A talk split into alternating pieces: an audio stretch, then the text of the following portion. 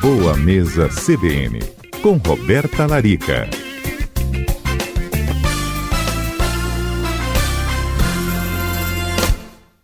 Doutora Roberta Larica é nutricionista, comentarista do CBN Cotidiano, sempre às segundas-feiras. Deu uma aula pra gente de azeite, foi legal, né?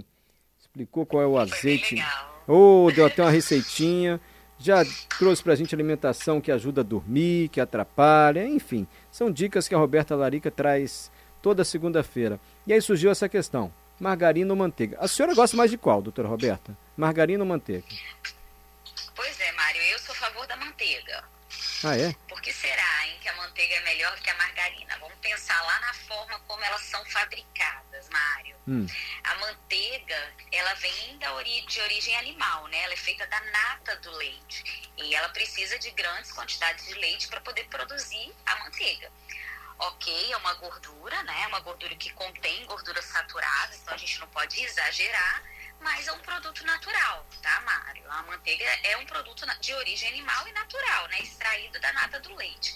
Agora, a margarina, Mário, é outros 500. Hum, margarina é feita de quê? Pois é, de que será que é feita a margarina? Essa é a pergunta quando a gente vai comprar margarina. Porque a margarina ela é de origem vegetal, então ela pode ser é, produzida a partir de algum tipo de óleo. Então a gente precisa buscar né, qual óleo foi usado para produzir aquela margarina. Só que ela é produzida por um processo de hidrogenação desse óleo em que ele fica naquela consistência né, mais sólida. Então aí já vem um processo que não é natural. E além disso, existem os aditivos que são acrescentados naquela margarina para dar consistência, para dar um sabor e não ficar com sabor de óleo, por exemplo, né? Dar um sabor agradável, coisa que a manteiga não precisa para que ela tenha um sabor agradável. A manteiga, como o nosso colega perguntou a história do sal, né? Existe a manteiga com sal e a manteiga sem sal. Então, assim, eu, eu parto do princípio que a manteiga sempre é a melhor escolha. Não precisa necessariamente usar uma manteiga sem sal, se você não tem restrição né, no consumo de sal, não é hipertenso, não tem um problema renal, mas usar com cautela. Usar no pão, usar para fazer uma farofa, uma receita que realmente demanda a manteiga como ingrediente ali. E para o cozimento, eu vou defender o famoso azeite que a gente falou na semana passada, Mário. Perfeito. Só queria esclarecer melhor sobre a margarina, porque a senhora falou usa óleo, hidrogenado, alguma coisa assim. E que tipo de óleo, doutora? Margarina, não tem uma margarina saudável, assim? Quer dizer, pode ter, mas... Pois é, Mário. Ah. É, você lembra, que falava assim, ah, aquela margarina reduz o colesterol, Isso. contém fitosteróis, né, contém ômega 3. Lembro muito Até se tentou, né, no mercado criar margarinas, né, com, com esse tipo de composição, prometendo, né, redução do colesterol. Mas hoje a gente já sabe que os, o, as gorduras, né, de origem vegetal, elas são mais inflamatórias para o nosso organismo. Muitas delas vêm de origem de óleos transgênicos, né, como o milho, o girassol, como a canola. Então, assim, é interessante que a gente busque sempre uma alimentação, Mário, eu não digo nem é, light ou sem lactose, sem glúten, não é por aí, não. Eu acho que é buscar uma alimentação mais natural, buscar a procedência do que, que é feito isso aqui, né? Então, a margarina tem essa questão. Por ser uma gordura hidrogenada, ela não é uma gordura legal pra gente, é uma gordura que tem mais riscos para nossa saúde. Perfeito. Então, a manteiga é mais natural, então. Mais acessível. Manteiga, a mais... manteiga é mais natural. Isso aí. E a margarina é mais barata, né? Mas ela não é uma gordura legal para se usar no dia a dia, não. Legal. Aí a gente falou um pouquinho da fritura. A senhora falou, olha, eu prefiro que use o azeite. Lembra que a senhora falou, extra virgem para temperar a salada na parte final da alimentação. O azeite virgem você pode usar para fazer fritura, enfim, para usar no, no, no, fogo, não foi isso? Isso aí, para fazer um, sei lá, um bacalhau, né, que a gente mergulha no azeite lá na hora de tá. preparar. Se quiser fazer uma fritura e for escolher um óleo, né, porque o azeite é caro, né, Mário? Às vezes vai fazer, sei lá, uma batata frita, né, um, um salgadinho, às vezes uma festa, vai precisar usar uma quantidade maior de óleo. Recomendaria o óleo de girassol que é o que a gente consegue sem ser transgênico assim no mercado. Agora, soja e milho, infelizmente, a grande maioria é transgênico, então óleo de girassol mais recomendado.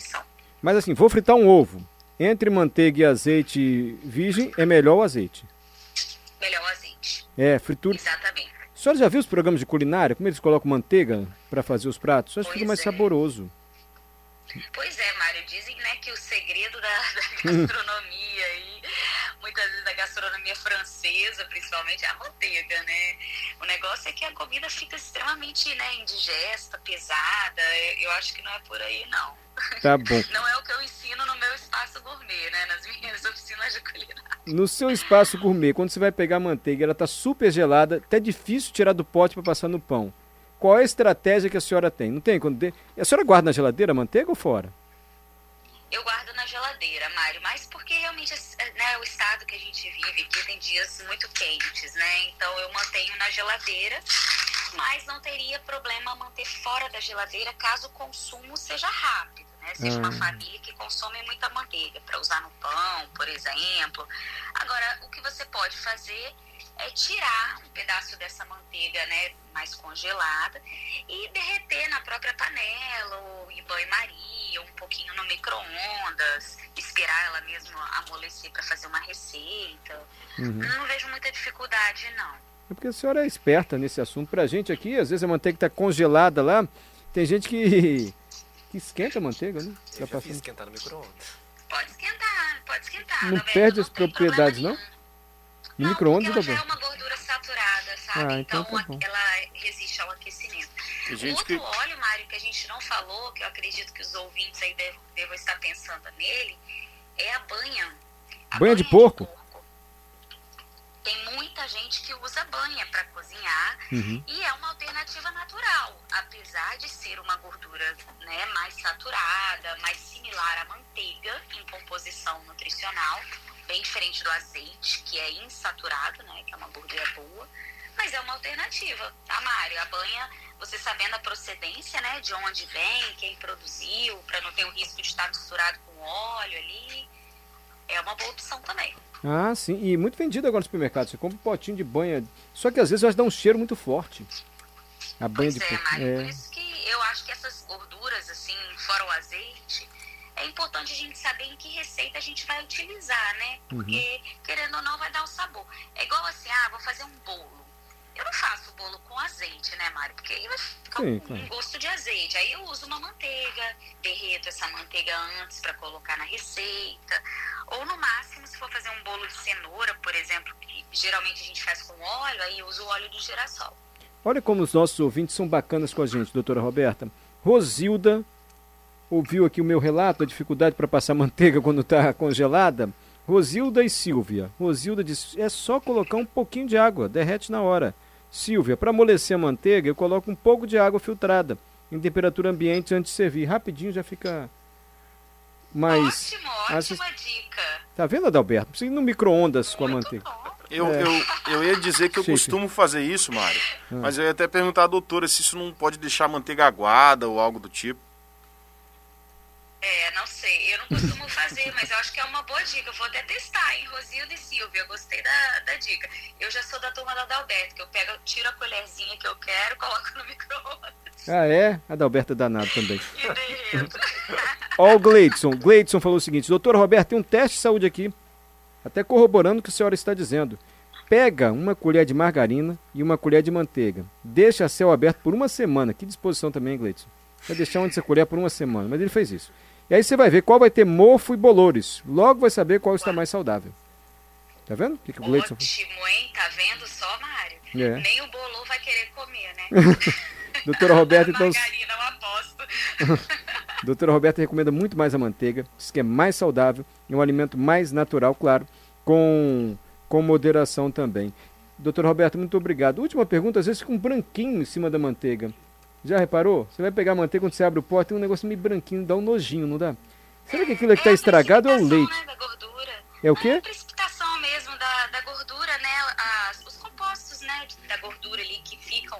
É igual o, o óleo de coco, quando a gente vê também ele precipitar, ficar mais branquinho, dependendo da temperatura. Uhum, Faz parte da manteiga, não, não tem nada de estragado na manteiga, não, Mari. tá bom. E a Ju diz o seguinte: eu quero saber, mas isso aqui, doutor, não se preocupa não que a gente pode fazer outro dia. Ela tem um programa especial sobre o tema, mas já fica a dica da Ju. Eu quero saber da doutora sobre a síndrome da autocervejaria. Eu não sei nem que síndrome é essa. É o pessoal que serve cerveja artesanal, é isso? Você sabe o que é isso, doutora? Autocervejaria? Não, preciso saber. Ju, conta aí pra gente, o que, que seria essa síndrome de alta cervejaria? Aqui, Mário, Hum. numa rápida pesquisa no YouTube, é uma síndrome de fermentação da bexiga, que tem Que? esse nome também de síndrome da autocervejaria. Ave Maria, Ju, deu até um medo agora aqui na Nossa. equipe da CBN, Ju. Vamos fazer o seguinte, a gente vai entrevistar um mestre cervejeiro. Talvez essa semana ainda, talvez, explicar o que que é pilsen, o que que não é pilsen, o que que é puro malte, o que que não é puro malte. É verdade que uma dá ressaca, outra não dá ressaca. Pode ser? Cerveja artesanal, a gente explica tudo aqui no CBN Cotidiano, sempre lembrando da moderação, é claro. Tá, chefe? De leve, né, Mário? De leve, sempre de leve. Doutor Roberto, muito agradecido, tá bom? Eu que agradeço, Até a próxima segunda-feira.